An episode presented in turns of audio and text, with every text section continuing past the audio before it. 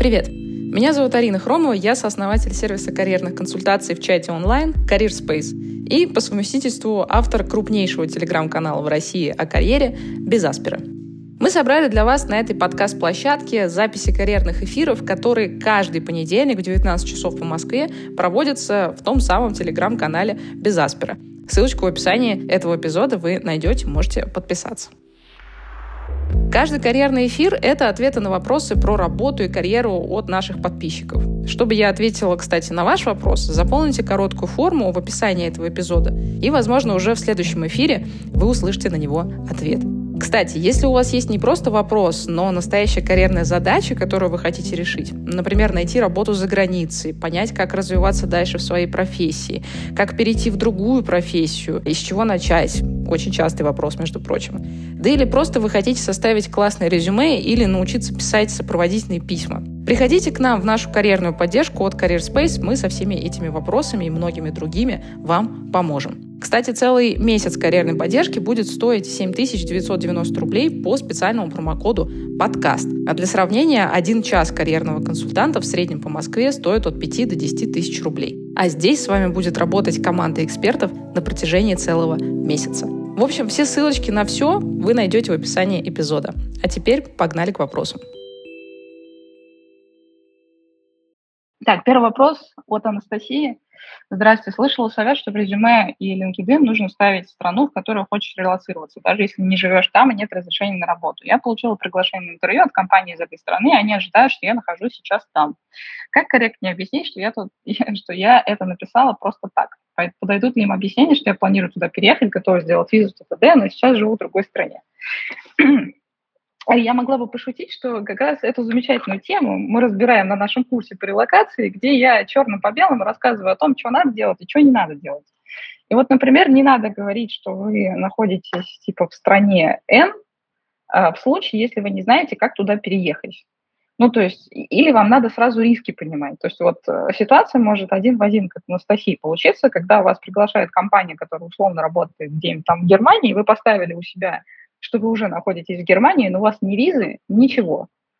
И вот в случае, когда вас приглашают туда на работу, вот что вы будете делать? Ну, вот у вас два варианта. То есть либо в каком-то срочном порядке получать визу, если сейчас это вообще возможно. Э, и второй вариант, ну, не знаю, если вам офер дают, ну, договариваться как-то с компанией, что она вас перевезет, если она в вас сильно заинтересована. Но вообще, как бы, какие бы, на мой взгляд, какие бы объяснения вы сейчас не привели, особенно, что вы просто так поставили, они будут звучать так себе. Поэтому, ну, кажется, вам придется держать э, мину при плохой игре до самого конца. Вот, а в самом конце, как, когда и если, например, вам дадут офер, э, получится, что компания много времени уже на вас затратила, ей просто тупо легче вас перевести каким-то образом будет, скорее всего, ну или там, не знаю, помочь вам с релокацией, э, нежели отказываться от вас как от кандидата. Короче, как бы это не, не звучало сейчас, но я бы тянула время до оффера. Если вы дойдете до оффера, тогда будете уже решать. Но возвращаясь в целом к ситуации, предупреждаю всех, что вот такая ситуация может случиться. Вот, и надо заранее понимать, что вы будете в такой ситуации делать. Вот, чтобы потом как бы не объяснять, э, а вот я просто так поставил. Ну, это плохое объяснение, так делать не надо. Следующий вопрос от Артема. Однажды на финальном этапе переговоров крупной IT-компании HR меня спрашивал, зачем мне ИП и готов ли я его закрыть типа служб безопасности интересуется. Устраивался на маркетолога слэш-менеджера уровень Jun Middle. Я не хочу закрывать ИП. Почему могли об этом спрашивать? Как избежать опасений стороны работодателя, что у меня есть ИП? Как его грамотно обосновать? Ну, слушайте, насколько я знаю, такими вопросами задаются компании либо государственные, либо связанные с около государством. Я боюсь, что вам никак не обойти э, этих вопросов, если вы подаетесь в такие компании. Вот. То есть эти вопросы будут.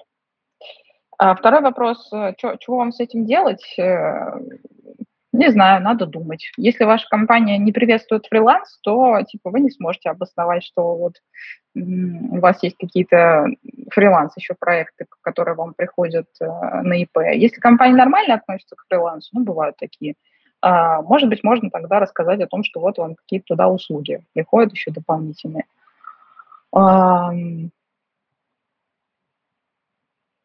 Можно сказать, что вы на прошлом месте работы, не знаю, работали через ИП, например, вам платили так деньги, вы просто не хотите это закрывать, но мало ли еще ИП пригодится. Ну, допустим, как вариант причины. Можно сказать, что у вас есть какое-нибудь хобби, которым вы занимаетесь в выходные, и в эти выходные, не знаю, вы, например, столы продаете, делаете столы и их продаете. И вот вам на ИП приходят а, поступления от вашего хобби. Вариант? Вариант. А какой из этих вариантов покажется нормальным и убедительным для службы безопасности, которая, извините, вот я считаю, что это просто вот э, зеркало всей системы Российской Федерации, службы безопасности в отдельно взятой компании.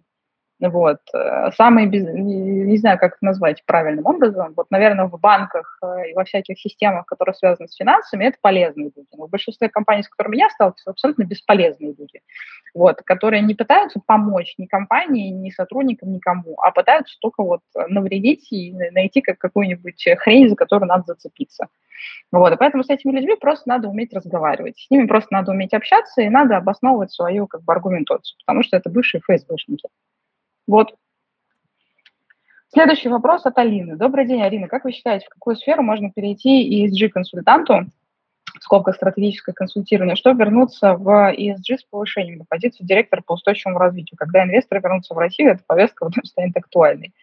Извините за мой смешок посередине зачитывания этого вопроса, просто любые прогнозы, когда инвесторы вернутся в Россию, когда эта повестка снова станет актуальной, они ну, звучат настолько футуристично, что пока что вообще сложно себе представить, когда такое произойдет. Вот, будем надеяться, что когда-то это произойдет. Но насчет вашего вопроса, там, куда перейти, я боюсь, что э, стоит, наверное, остаться в стратегическом консультировании и никуда сейчас не переходить. Вот, ну, то, то есть только, ну, то есть фактически вы можете перейти на какую-то позицию повыше как раз-таки из стратегического консалтинга. То есть вот консалтинг вам дает такую возможность перешагнуть несколько там рядовых позиций и пойти сразу там на директора по устойчивому развитию там или на руководителя каких-то таких проектов. То есть стратегический консалтинг в этом плане идеальная ступенька. Вот, если честно, я не вижу как бы альтернатив, куда еще можно перейти для того, чтобы миновать а, вот эти вот а, middle позиции. Следующий вопрос от Камилы. Арина, здравствуйте. Благодарю вас за ваши регулярные эфиры. Слушаю всегда с большим любопытством. Спасибо большое, что слушаете. Интересно узнать ваше мнение по такому вопросу. После работы в международных компаниях, лидерах в своих отраслях и в целом хороших работодателей есть мысль уйти в НКО. Э, некоммерческую организацию. А, имею опыт работы в бизнес-анализе и управлении проектами. Сейчас ситуация такая, что работодатель закрыл, закрыл бизнес в РФ в связи с известными событиями. Моя позиция была на синер уровне, мне 41. В НКО тянет по идеологическим соображениям, хотя понимаю, что в зарплате потеряю. Как думаете, имеет ли смысл попробовать или лучше эту мысль забыть сразу? Если пробовать идти в НКО, возможно, сможете посоветовать, в каком направлении смотреть. Также, если в вашей практике были случаи, когда люди уходили в НКО, не смогли там прижиться, поделитесь пожалуйста. Ну, слушайте, я могу просто поделиться своим мнением касательно НКО. Я считаю, что НКО в России э, чувствует себя чуть лучше, чем какая-нибудь политическая оппозиция. Вот реально. То есть это те люди, которые пытаются сделать что-то полезное в этой стране, э, пытаются сделать что-то классное, сами там добывают деньги и так далее, и при этом они, у них единственная задача – это постоянно выживать. И раньше, например, у НКО было достаточное количество зарубежных спонсоров, ну, в плане зарубежных, международных компаний, которые находились в России, их поддерживали. Сейчас и этих спонсоров стало меньше, тоже по понятным причинам. И я считаю, что НКО в России – это вот та отрасль, которая медленно, но верно постоянно сгибается. Это безумно грустно, но это факт. А, те НКО, которые там, не знаю, связаны с ну, вообще куда ни плюнь, мне кажется, все НКО так, и, так или иначе связаны со взаимодействием с э, государством, потому что государству почему-то очень интересно прийти и проверить, чем же НКО занимается. Вот. Э, и это все, на мой взгляд, на мой субъективный взгляд, очень стрессово, а, очень, я бы даже сказала, небезопасно уже становится в текущей ситуации единственное направление НКО, которое я считаю безопасным, это что-нибудь связанное с животными. То есть если у нас остались представительства какие-то, там, не знаю, по защите животных в России или еще что-то, ну, можно с этим попробовать. Все остальное, ну, это, это, это выживающая индустрия. Она просто, она не живет, она существует. Вот. Это, это безумно печально, и все становится только хуже по известным, опять же, событиям. Но как бы как, как, как человек, да, даже не с точки зрения карьерной экспертизы, я бы просто не советовала. Но это, ну, это очень тяжело. Вот, я знаю там людей, которые работают в НКО на разных позициях, это, это очень непросто. Вот. Следующий вопрос от Анастасии. Здравствуйте, подскажите, пожалуйста, в карьерных консультациях помогут ли мне создать конструктор резюме на английском, подкорректировать мое текущее резюме, рассмотрев его с точки зрения привлекательности для западных HR? Или услуга карьерных консультаций не подразумевает детального анализа, а только советы и общие замечания. Очень нуждаюсь в помощи с резюме и кавер-леттером. Когда вы приходите к нам в карьерную поддержку, в карьерную консультацию в чате онлайн, мы не начинаем работать с вами с резюме. Это очень важный момент, который надо понимать. 99% людей, которые приходят к нам, говорят, давайте мы подправим резюме, и все будет хорошо. Не будет. Потому что обычно, когда человек просит подправить резюме, дело на самом деле а, оказывается не в резюме. Поэтому прежде чем дойти до резюме, мы там проводим такой а, анализ типа карьерной стратегии. Потому что если этой карьерной стратегии нет, то подо что вы будете делать резюме? А, подо что вы будете делать сопроводительное письмо. И некоторые пользователи начинают сопротивляться, типа, вот я пришел там резюме сделать, и все. Ну окей, хорошо, мы сделаем резюме, ты работу не найдешь.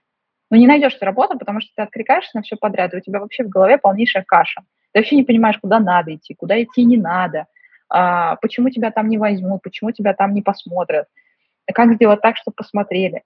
Поэтому, повторюсь, 99% случаев, когда человек приходит к нам с запросом на резюме, а, мы, безусловно, поможем с резюме и с сопроводительными, и очень детально с этим помогаем, и на английском языке, и на русском, вот это все.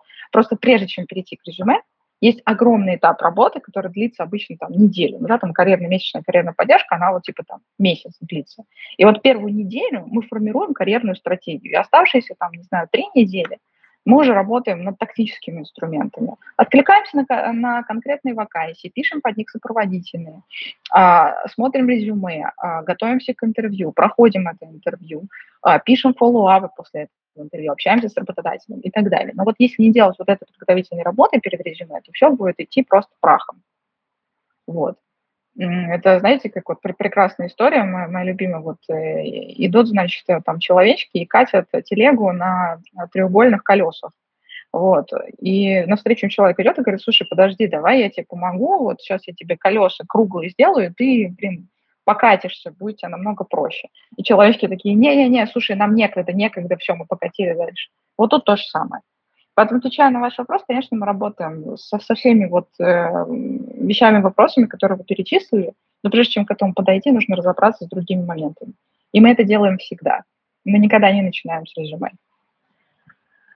Так, следующий вопрос от Татьяны. Можно ли говорить на собеседовании, что причиной смены места работы является невозможность продуктивного сотрудничества с начальником? Ну, наверное, можно, но я бы не советовала. Ну, то есть э, любое упоминание в негативном ключе вашего предыдущего начальства, оно дает неприятный и нехороший осадочек вашему будущему работодателю. Лучше подумать над какими-нибудь другими причинами, э, которые подтолкнули вас э, к уходу с прошлого места работы. Причины могут быть разные. Надо смотреть, думать. Вот.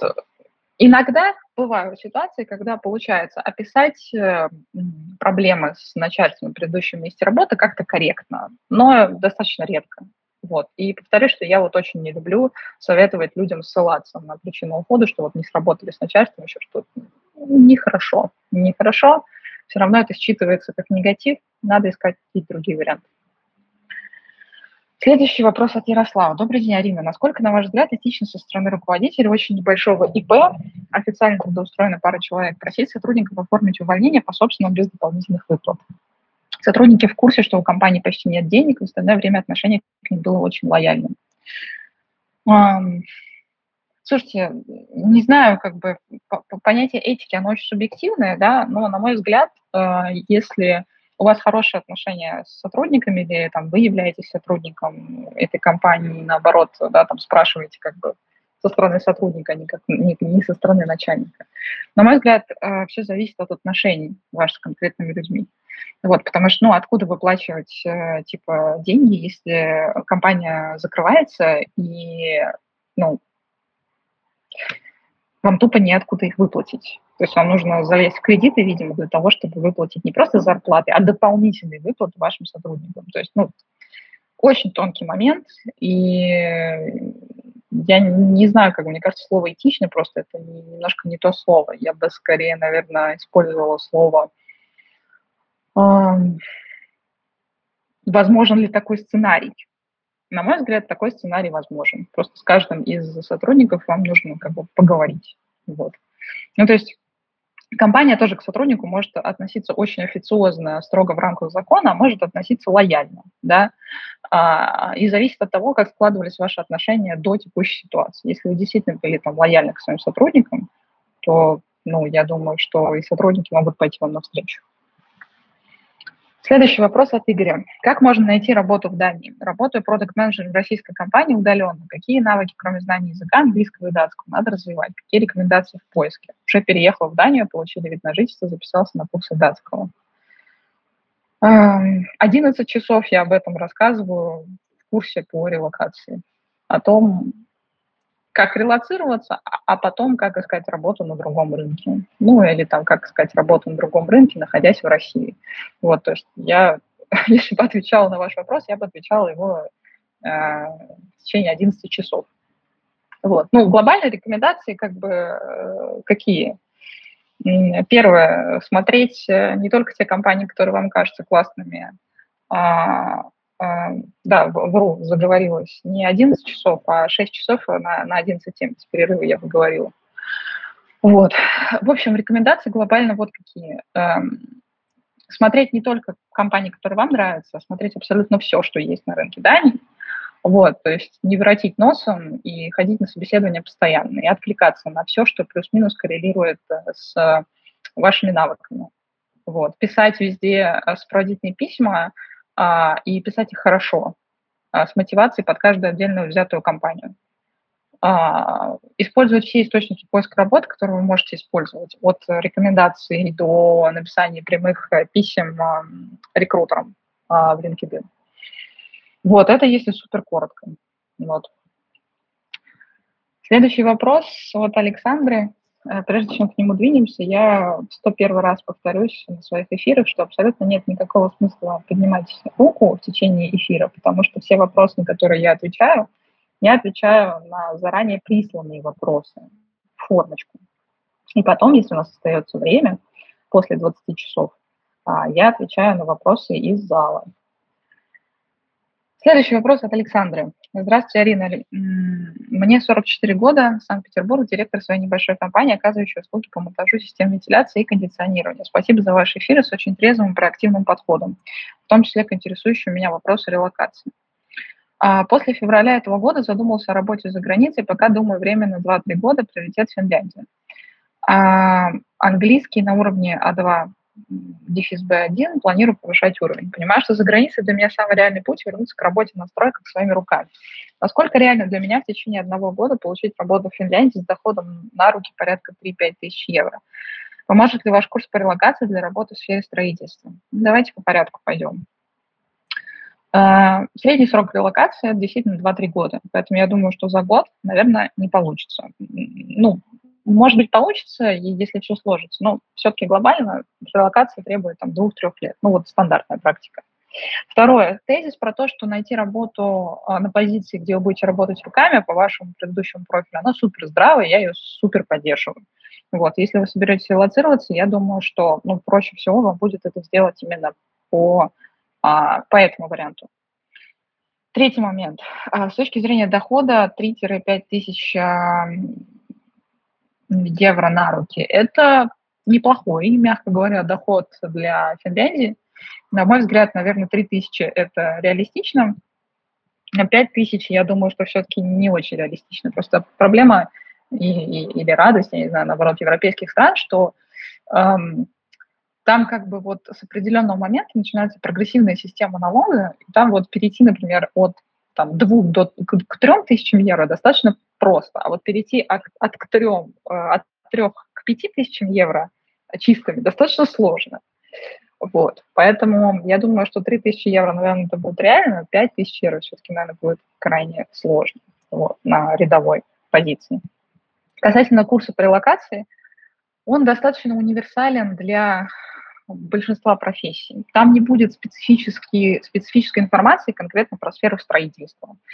А все-таки то, о чем мы говорим с вами, да, ваша профессия, это больше там про синие воротнички. Но там точно будет очень много информации про то, как вести себя с работодателем, абсолютно любым на европейском рынке, про то, как себя не вести, а где искать работу, где не искать, как проходить интервью, потому что российские соискатели абсолютно не понимают разницу между прохождением в российские компании интервью и разница глобальная.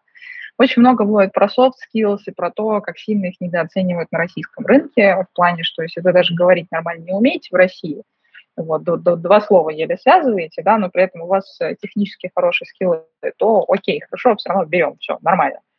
Вот, там так не прокатит. Вот, там надо быть nice. Вот это вот быть nice тоже надо уметь. Вот, просто улыбаться там недостаточно. Поэтому я думаю, в целом, если вы собираетесь релацироваться, то курс будет полезен. А, но вынуждены предупредить, что вот конкретно по сфере строительства, вот так, чтобы мы там разбирали, да, там стройку, да еще и Финляндии, например, такого там не будет. Следующий вопрос от Марины. Арина, добрый день. Расскажите, пожалуйста, кем выгоднее быть на рынке труда, системным или бизнес-аналитиком? На кого больше спрос? Кому больше платят? Какие есть перспективы? Вот джун, middle, senior, а что дальше? Ну, давайте так, с системными аналитиками ситуация такая. Я думаю, что, ну, из, не, не думаю даже из того, что вижу, не очень большое количество людей хотят быть системными аналитиками, при этом, на мой взгляд, им платят очень даже неплохо. И у системных аналитиков, на мой взгляд, э, гораздо более четкий, очерченный круг обязанностей с точки зрения каких-то технических навыков, нежели у бизнес-аналитиков. У бизнес-аналитиков очень часто их, это, их всех называют тогда, когда не знают, как человека назвать. И вот называют его, давай пускай ты будешь бизнес-аналитиком. Вот. То есть с точки зрения очерченности технического, технических скиллов, с точки зрения там, востребованности вообще на рынке, системные аналитики востребованы, им неплохо платят, но не очень много людей хотят ими быть, потому что направления достаточно скучные – очень много взаимодействия там с разработчиками и тупо там перевод технических каких-то заданий, да, там на язык э, бизнеса, а также взаимодействие с заказчиком. Например, профессия системного аналитика, она сильно распространена в интеграторах, да, интегратор – это та отрасль, где ну, вы, как бы, которые внедряют какие-то технические решения на сторону заказчика. Например, приходит какая-нибудь «Газпромнефть» к кроку, ну, условно, я фантазирую, и говорит, а внедрите-ка нам какое-нибудь там, не знаю, программное обеспечение брус или вот э, Крок берет и внедряет. И вот там системные аналитики очень-очень нужны.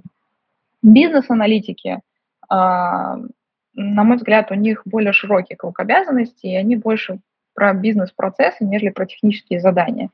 И у них больше шансов, например, там, потом уйти в какую-нибудь позицию продукт оунера Но проблема с бизнес-аналитиками, что из-за того, что у них вот менее очерченный круг их обязанностей, да, это может быть даже неплохо, просто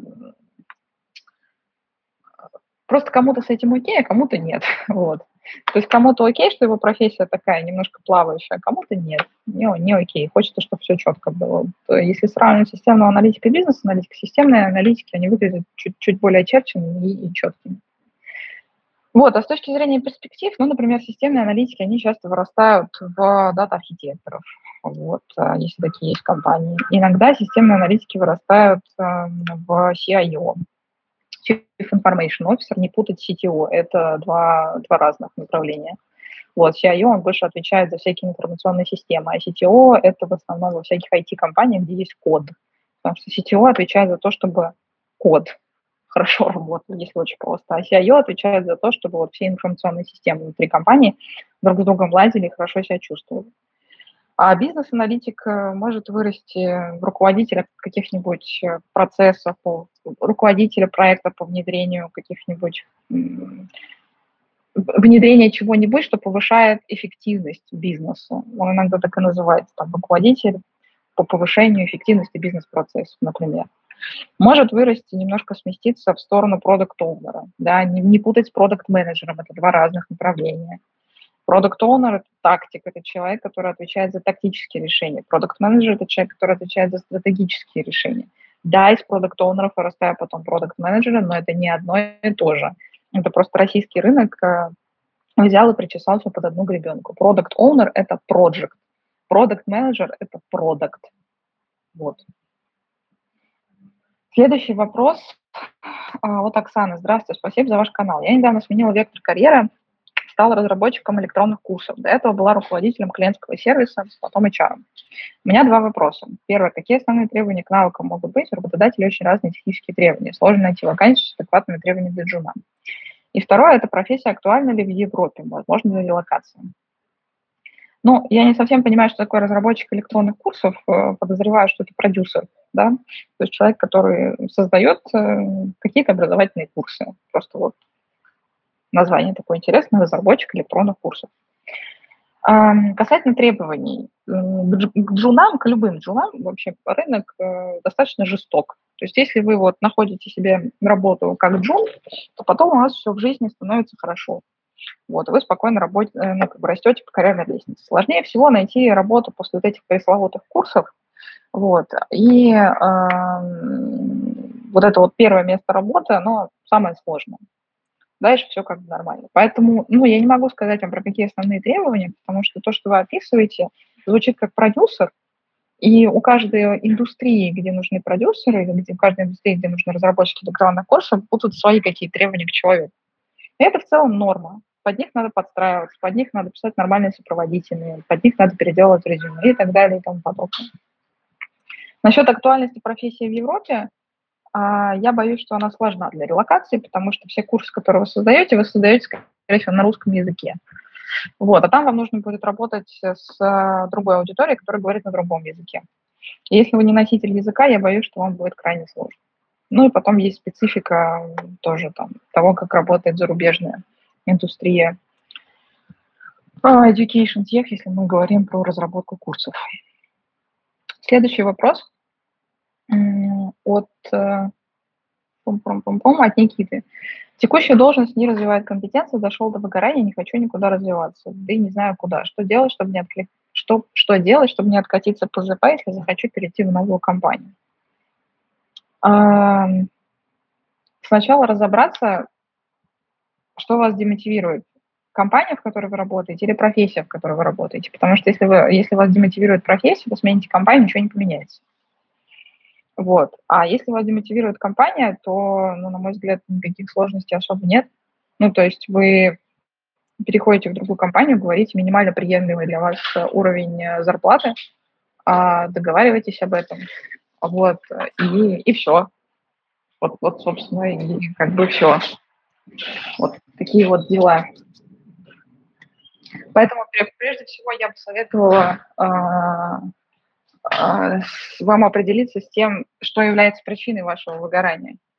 А, компания или профессия, и, уже после этого думать, что делать дальше.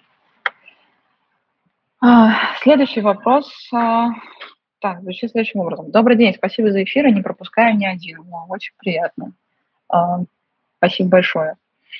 А брат старшеклассник, технарь, увлекается, к всеобщей радости, программированием. О, да, программист в семье – это прям радость, э, радость в семье. Размышляет над выбором университета и направления. Хардовые навыки каких направлений обучения могли бы, могли бы помочь ему выделиться среди других кандидатов в будущем и работать над более интересными и творческими задачами, что-то сильной высшей математикой, и вообще есть ли сейчас в РФ адекватные вузовские направления с программированием, или лучше, особенно в средних вузах на бюджет МГУ, это не хватает знаний, а на платное денег, выбрать что-то базовое, классическое, типа мехмата, программирование добивать хорошими курсами. Понимаю, что главное опыт работы и студенческие активности во время обучения, но хотелось бы, чтобы Николай от универа получил не только знакомство и окружение. Ой, я боюсь, что самое главное, что все-таки Николай должен получить от универа, это знакомство и окружение. Э, час слова. Ну, потому что, понимаете, в чем проблема? Хорошо, вот я вам сейчас перечислю несколько вузов, в которых можно посмотреть направление там, с программированием связано. Ну, например, ИТМО. Мне кажется, ИТМО считается одним из лучших вузов для айтишников. И оттуда выпускаются там, ну, реально неплохие толковые ребята. Но никогда академическое образование в России не поспевает за тем, что происходит на рынке. Э, он придет туда, будет обучаться 80% вещей, которые никогда ему в реальной работе, в его коде не помогут. Они научат его системному мышлению, они научат его какому-то инженерному мышлению. Но это абсолютно, ну, как бы 4 года, и надо понимать это с самого начала, что человек из этих четырех лет реально, если процентов 20 вот времени он что-то получит, что потом пригодится ему в работе, даже программистом, это будет прекрасно. Основное, что должен получить ваш э, брат, если я не ошибаюсь, да, брат а, от вуза, это именно хорошие знакомства и именно хорошее окружение. Потому что если в этом вузе он найдет ребят, которые потом будут делать свой собственный бизнес, он в этом же бизнесе, у них станет CTO очень быстро. Если в этом вузе с ним рядом будут люди, не знаю, которые будут работать продуктами, он будет работать разработчиком в их э, какой-то там продуктовой команде и так далее. Или если он свой бизнес захочет сделать, у него будут люди среди окружения надежные, с которыми он может это стартануть. Вуз – это исключительно комьюнити-история. Точка. Я вообще не верю, что российские вузы дают хоть какие-то плюс-минус прикладные навыки. Вот я говорю, 20% из этого максимум, что потом может пригодиться в работе. Все. Поэтому куда бы вы его ни отправили, в какой бы вуз вы его ни отправили, будь то ИТМО, будь то Мехмат МГУ, кстати, вообще бы не советовала. Просто человек 4 года будет убиваться на учебе вместо того, чтобы получать практический опыт работы. А, куда бы вы, в какой бы хороший вуз его не отправили, в лучшем случае он получит 20% прикладных навыков даже по направлению программирования. Вот. Но из всего, что есть в России, я бы советовала бизнес-информатику вышки и отдельные факультеты ИТМО. На мой взгляд, это самые прикладные направления – а, который есть в России с точки зрения программирования. Потому что пойдет на какой-нибудь мехмат, будет изучать языки программирования, которые уже умерли, будет изучать какой-нибудь Паскаль. И, и, и нафига? Ну, то есть зачем это вообще нужно? Лучше, лучше пускай начнет работать с первого курса где-нибудь разработчиком джуном. К четвертому курсу он будет получать свои 250 тысяч рублей на руки и чувствовать себя просто вообще королем этой жизни. Так, следующий вопрос от Наташи. Арина, добрый день. Согласны ли с мнением, что soft skills сейчас не менее, а то и более важны, чем харды? Речь о middle специалистах, а не врачах и разработчиках, конечно. Или это было в западных компаниях и не очень актуально сейчас? Спасибо вам за встречу по понедельникам и хорошего настоящего отдыха. Спасибо большое. Очень постараюсь э, отдохнуть головой, в частности. Это моя большая проблема. Да, отвечая на ваш вопрос, слушайте, в западных компаниях, особенно в FMCG-компаниях, э, до всей этой текущей ситуации замечательной, а, действительно, soft skills очень часто, особенно джунов, могли взять за soft skills, нежели за харды, и потом всему научить. И, собственно, старшие товарищи, старшие менеджеры ровно про это и говорили. А в российских компаниях, вот буду говорить прямо, всем пофигу на ваши soft skills. Вот реально, там так люди друг с другом общаются иногда, что уши вянут. Поэтому в российских компаниях, боюсь, э, это не является конкурентным преимуществом. Но это вообще гигиенический фактор, без которого вообще никак, если вы подаетесь в любую компанию за рубежом, вот просто в любую. Без soft skills за рубеж вы не пройдете ни одно собеседование. При развитых soft skills там прям целый набор и списочек. Так, следующий вопрос от Дарьи. Арина, добрый день. Большое спасибо за ваш эфир. Очень полезно и интересно. Спасибо большое, что слушаете. Очень интересно ваше мнение по моей ситуации. Девять месяцев назад пришла работать в новую компанию. Переход рассматривал как возможность попробовать себя в новой роли.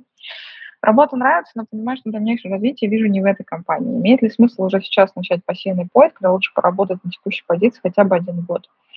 Буду благодарна за совет. Слушайте, у меня тут недостаточно абсолютно информации касательно того, а, почему вы считаете, что дальнейшее развитие в этой компании вы для себя не видите. Ну, потому что это является ключевой причиной э, в тех мыслях, да, которые вы озвучиваете. И я не понимаю, почему вы считаете, что в этой компании дальнейшее развитие невозможно. И, соответственно, я не могу понять, что вам в данной ситуации посоветовать. Потому что очень часто бывает так, что дело не в компании, а дело, например, в конкретном отделе, или дело в конкретном начальнике, или дело в конкретной позиции, или дело в том, что человек вообще не говорит о своем повышении внутри компании, не знает, как к этому повышению подойти. В общем, вариантов куча разных. Поэтому прежде чем начать пассивный поиск или вообще думать о том, чтобы уходить из компании, хорошо бы вообще как бы, ну, понять, а в чем проблема-то основная в текущей компании, и является ли она неразрешимой проблемой. Так, следующий вопрос – от Анны. Добрый день, спасибо за интересные эфиры. Пожалуйста, спасибо, что слушаете. Работала главой отдела маркетинга в промышленной компании. Уволилась чуть больше, чем через год из-за гендира, у которого из мотивации только крики. Ну, это вот, кстати, про э, такую классическую российскую корпоративную культуру. Uh, он, сам, он в самом деле орет на собраниях, унижает людей прилюдно. Кроме того, неадекватно ведет себя в остальных вопросах. Ну и, в общем, дальше описание э, того, насколько человек неадекватно себя ведет. Вот я думаю, его можно опустить. А, пум-пум-пум-пум. Теперь он всем в компании говорит, что он меня уволил, потому что не было результата. При этом мы реально много сделали, есть кейсы, цифры, как вырос бренд. Но я знаю, что для руководителя не очень хорошо, когда трудовой только один-полтора года в компании. Вопрос. Что корректно говорить на собеседованиях в таком случае? С одной стороны, я обычно не говорю о конфликтах на собеседованиях, с другой, мне важно не попасть в такой же цирк и сразу дать понять, что директивный метод управления мне не подходит. Э, и второе, как пробить тех HR, которые смотрят на длительность последней работы и видят подвох. Смотрите, а, то, что вы скажете своему будущему начальнику о том, что у вас были директивные подходы на другом месте работы, даже если это будет вся себе бирюзовая компания, это оттолкнет. Но это оттолкнет, э, потому что это все равно сделает вас человеком, который не смог с кем-то там договориться. Вот. А бывших э, начальников, любых бывших, либо хорошо, либо никак. По-другому, по-другому не получится. Поэтому если вы, ну, как вы говорите, вы не хотите попасть в такой же цирк, вам нужно просто уметь задавать правильные вопросы на интервью. А, там, типа, как бы вы описали корпоративную культуру компании? И слушайте, что вам отвечают. Типа, что у вас считается нормой в общении с людьми, а что нормой не считается. То есть вы можете понять, э, нормальная компания или нет, задавая наводящие вопросы, а не как бы рассказывая о своем предыдущем опыте, о том, как было там нехорошо. Так делать не надо. Вот. И касательно вопроса, как пробить их HR, которые смотрят на длительность последней работы и видят подвох, ну, сейчас а, я вернусь, посмотрю, когда вы уволились. А, вы уволились чуть больше, чем через год. Но интересно, когда вы уволились. То есть просто если это произошло в 2022 году, и вы работаете в маркетинге, ну, в смысле, у вас маркетинговый опыт, то всегда есть универсальная отмазка. Сократили. Потому что в 2022 году это просто самое часто встречающееся слово. Поэтому вы всегда можете сказать, что, ну, бюджет на маркетинг сократили. И всю мою команду тоже. Поэтому зависит от того, когда вы расстались с работодателем. Так, следующий вопрос от Егора. Арина, спасибо большое за твои стримы и вообще за все, что ты делаешь. Ты очень помогаешь. Спасибо большое, Егор, за теплые слова. Мы, правда, очень стараемся. Я работаю проектным менеджером IT, планирую горизонтальный переход к продуктовой аналитике. У меня есть ощущение, что владеть инструментами управления проекта, проектами или инструментами продуктового анализа недостаточно, чтобы стать востребованным специалистом. Нужна также отраслевая экспертиза, специализация в какой-то конкретной области. Так ли это или все зависит от отрасли, где работаешь? Скорее всего, зависит от профессии, в которой ты работаешь. Я, например, считаю, что у продуктового аналитика нет привязки к конкретной индустрии. Да, конечно, если ты большей частью работаешь продуктовым аналитиком в какой-нибудь нефтегазовой отрасли и делаешь это на протяжении 7 лет, а, или там 10 лет, например, то, скорее всего, тебя будут считывать как человека с индустриальным опытом в, в нефтянке. Но есть как бы профессии, которые привязаны к индустрии тесно, есть профессии, которые не привязаны к индустрии. На мой взгляд, там а, продуктовая аналитика, например, да, а, или бизнес-аналитика, это не сильно привязанные к индустрии а, профессии. Вот. Но, повторюсь, если ты работаешь в одной индустрии, там, типа 7 или 10 лет, конечно, все будут э, считывать тебя как человека, который специализируется на конкретной отрасли. Следующий вопрос от, э,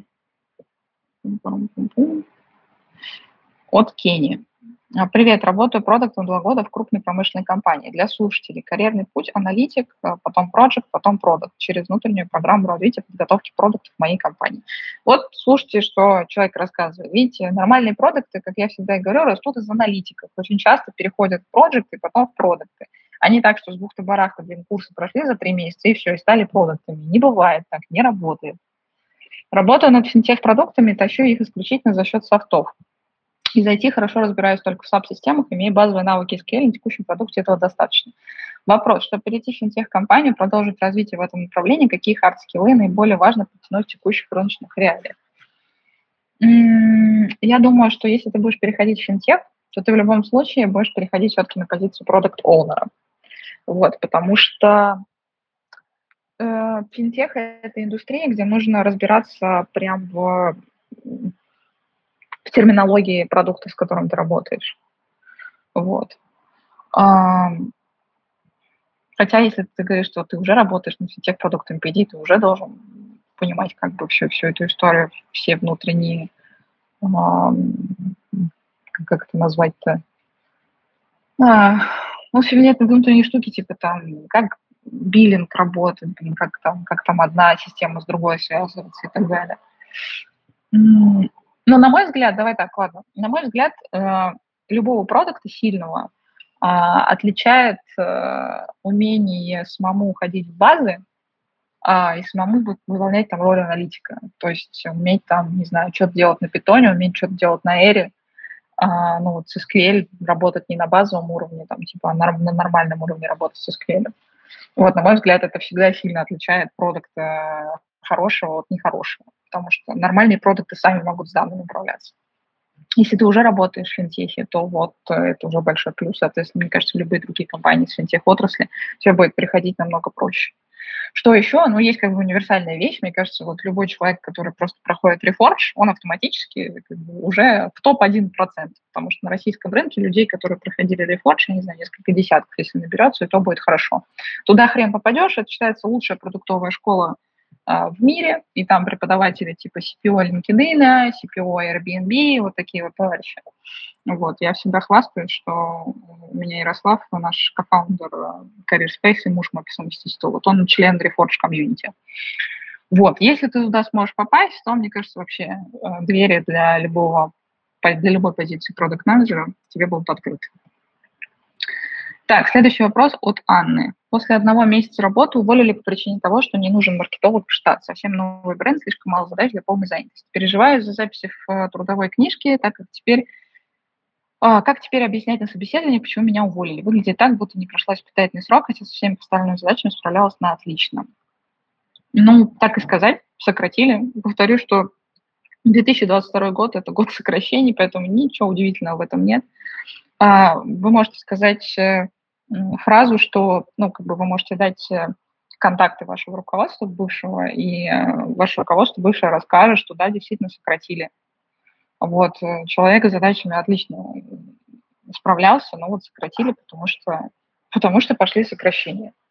Вот, я думаю, что если вы так скажете и ну, заверите работодателя, что вы можете контакты вообще дать вашего бывшего работодателя, вопросов станет намного меньше.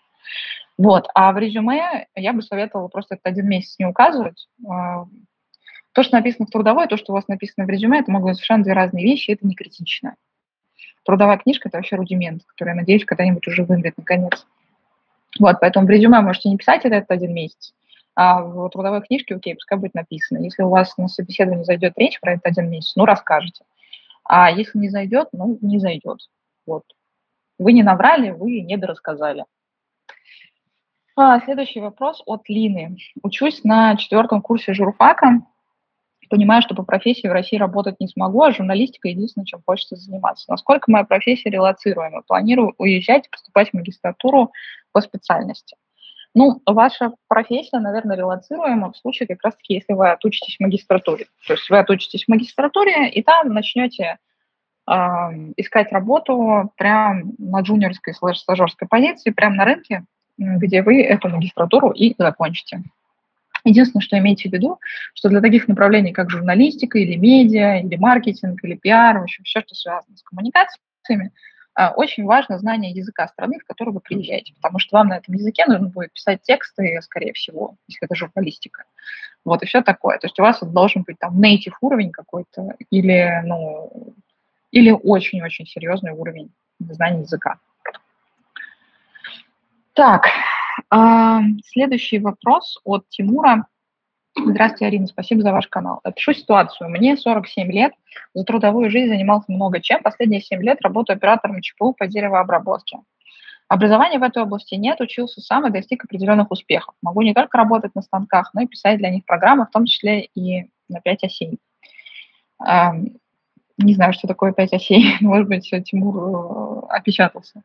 А, давно, давно хочу уехать из РФ, и для этого разработал такой план. Выучиться на программиста, года три поработать в РФ, потом релацироваться за рубеж. Год назад начал учиться на курсах, э, но война и последующие события все планы сломали. Насколько я понимаю, ситуация на рынке IT для джунов совсем грустная, им и так было непросто найти работу, а теперь и подавно. Вот я и задумался, есть ли смысл заканчивать обучение, чтобы в конце концов стать 50-летним джуном, который никому не нужен от слова совсем. Может попытаться найти работу за границей по текущей специальности. В моем случае минусом, помимо возраста, является отсутствие специального образования. Для многих стран это принципиально. По языкам в багаже есть английский B2 и итальянский B1. Так, ну смотрите, давайте разбираться с вашим образованием. Э, да, 50 лет джуном на текущем рынке в России будет несложно, будет ультра сложно. Ну, прям капец. То есть, э, ну, прям, прям будет очень сложно. Я не могу сказать, что невозможно, потому что я знаю кейсы, когда такое получалось. Но это получалось в том случае, когда человек э, делал ультра усилия, и, ну, когда как бы он подавался на джуниор позицию, он уже был как бы не джуном, а он так поднафтырялся самостоятельно, самостоятельно столько всего знал, обучился и так далее, что ну, он просто выполнял хорошо тестовые задания, которые ему давались. Вот. А, и поэтому он нашел работу. То есть я не могу сказать, что это невозможно, но вам придется прям очень сильно поднапрячься, прям капитально. И в таком случае, если вы сможете на первое место работы устроиться и три года проработать, то действительно сможете релацироваться и уже искать работу по специальности за, за рубежом а, через разработку. Но это непростой путь. Путь, про который вы говорите, то есть по вашей предыдущей, э, то есть по вашей текущей профессии, в смысле, да, то есть там деревообработка, на мой взгляд, на самом деле кажется более реалистичной. Даже несмотря на историю там со специальным образованием, вот это вот все, я прекрасно понимаю, что для Европы это бывает там, сильно важно, а, но кажется, это может быть все равно более легкий путь, чем путь с разработкой. Вот. По крайней мере, можно попробовать. Можно попробовать подкликаться. И, конечно же, вам надо итальянский с B2 быстро выводить на уровень типа там C1, уверенно, чтобы вы вообще там, ну, проехали только так. Вот, B2 это хорошо, но я перестраховалась и там C1 себя подучила. Вот. Итальянский это хорошо, но, к сожалению, я не уверена, что вам это поможет, потому что в Италии очень плохо все с работой на всех уровнях. И релацироваться туда по э, синеворотничковой занятости, да, то есть вот там, где вы работаете руками, ну, может быть, не самой здравой идеей, на мой взгляд. То есть мне кажется, что есть все-таки страны европейские по развитию, где можно получше устроиться.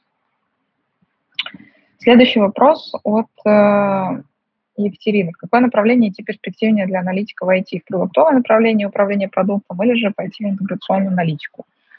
Зависит, Екатерина, что вы называете перспективой. Ну, то есть э, с точки зрения денег зарабатывать деньги можно там, и там.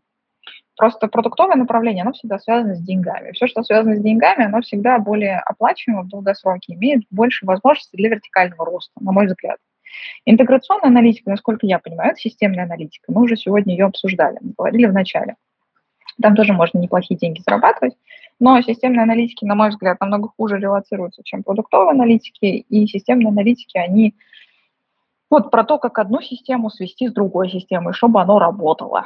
Вот, и на российском рынке системные аналитики могут очень неплохо зарабатывать. Вот. Ну, то есть мне ближе продуктовое направление, просто потому что ну, я сама продукт развиваю. Да, и мне кажется, что продуктовая аналитика, она намного интереснее, чем системная аналитика, и перспектив у нее больше.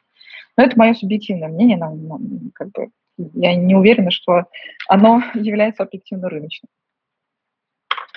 Следующий вопрос от Евгения. В каком случае стоит идти в компании, которые остались от первого и второго эшелона стратегического консалтинга в РФ? Что их ждет на рынке? Интересует экс-McKinsey, Яков и партнеры, и экс-PIP, Partners in Efficiency. Э, не совсем поняла вопрос, в каком случае идти в компании. Ну, в том случае, когда вы хотите пойти в консалтинг в России, потому что вариантов у вас больше не остается.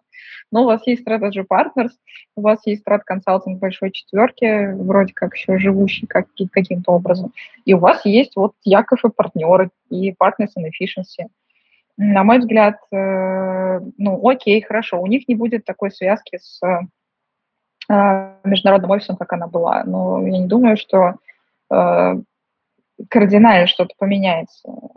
Вы же понимаете, что McKinsey 50% выручки получала, получает от своих прекрасных э, госзаказчиков и нефтяных компаний. Что для них поменяется? Ничего для них не поменяется. Ну, окей, не будут вам, наверное, компенсировать полеты бизнес-классом в другую страну. Окей. Наверное, не будет компенсации там такси какого-нибудь дорогущего или еще что-то. Но глобально э, люди-то остались пока что те же, и я верю, что они смогут удержать этот бизнес. Именно потому, что клиенты не поменялись, понимаете, у McKinsey, у всех вот этих, вот меня просто э, поражает вот, вот эта история, я уже несколько раз отвечала на этот вопрос в других эфирах, понимаете, стратегический консалтинг в России держится на всем том, на чем держится экономика России в целом. То есть, если вы думаете, что McKinsey там работали с международными компаниями, получали от них огромное количество денег, все такое, да нет. Это там просто копейки по сравнению с тем, какие контракты McKinsey делает на нефтяной отрасли, на газовой отрасли, на металлах, на алмазах, э, на гасухе, на чистой гасухе. Ну, ничего не поменяется. Все как работали, так и будут работать эти компании. Вот. Ну да, другое название. Ну, что. Все мы теперь живем в новом мире. Поэтому в каком случае? В том случае, когда вы хотите идти в стратегический консалтинг, вы пойдете в Яков и партнеры или в Partners and Efficiency. Вот думаю, в этом случае. Так, э, следующий вопрос от Ларисы. Еще парочку вопросов, и будем закругляться. А, добрый день, благодарю за возможность задать вопрос. Очень нравятся ваши эфиры. Спасибо большое, что слушаете. Я стараюсь. Вопрос такой. В начале года ушла с работы из-за выгорания, была управляющей розничных магазинов. Сейчас ищу работу, но тем же самым заниматься не хочу. Какие еще направления в рознице можно рассматривать с функционалом управляющий? Как говорится работодателями, причине ухода с прошлого места, то есть о выгорании. А, ну, касательно того, какие еще позиции на уровне управленцев можно посмотреть в рознице. Если розница работает по франшизам, то можно посмотреть что-нибудь э, типа человека, который занимается открытием франшиз или помогает эти франшизы открывать, если вам это направление интересно. А, не совсем про управление, но много с сервисом связано. Это, например, customer success какой-нибудь, да, то есть направление – которая занимается тем, чтобы мы как пользователи получали там лучший клиентский сервис. То есть можно посмотреть в эту сторону. Можно посмотреть, ну там вот есть э, такие направления в ритейле, особенно где есть доставка. А люди, которые занимаются всякими операционными процессами в доставке. То есть, например, делают так, чтобы там, не знаю, курьеры э, нормально ходили, чтобы у этих курьеров там были нормальные сумки, чтобы они вовремя доставляли заказы, чтобы они не забывали свои заказы там на месте, где они заказы эти должны забрать. Вот. Но это вот первое, что я накидала, что в голову просто пришло с точки зрения вариантов. Называться эти позиции могут там супер по-разному. А, а что касается, как говорить о причине ухода с прошлого места, э, можно сказать о том, что ну, выгорание же это тоже усталость от чего-то. Надо понять, от чего вы устали. Может, у вас там роста не было. Может быть, э, у вас, э, не знаю, были какие-то, ну, не конфликты, но был у вас там какой-то потолок, вот выше которого вы там не могли прыгнуть совсем никак. А, может быть, корпоративная культура компании вот в таком формате, об этом можно говорить, там не совсем вам подходила. Ну, то есть надо смотреть, чего у вас действительно было-то, вот, какая у вас была проблема, что это была за компания, какие, и от этой компании отталкиваясь, уже думаю, как можно говорить там про причины. Вот. А, на этом, наверное, мы сегодняшний наш эфир заканчиваем. Всех обняла. Всем хорошего вечера. Пока-пока.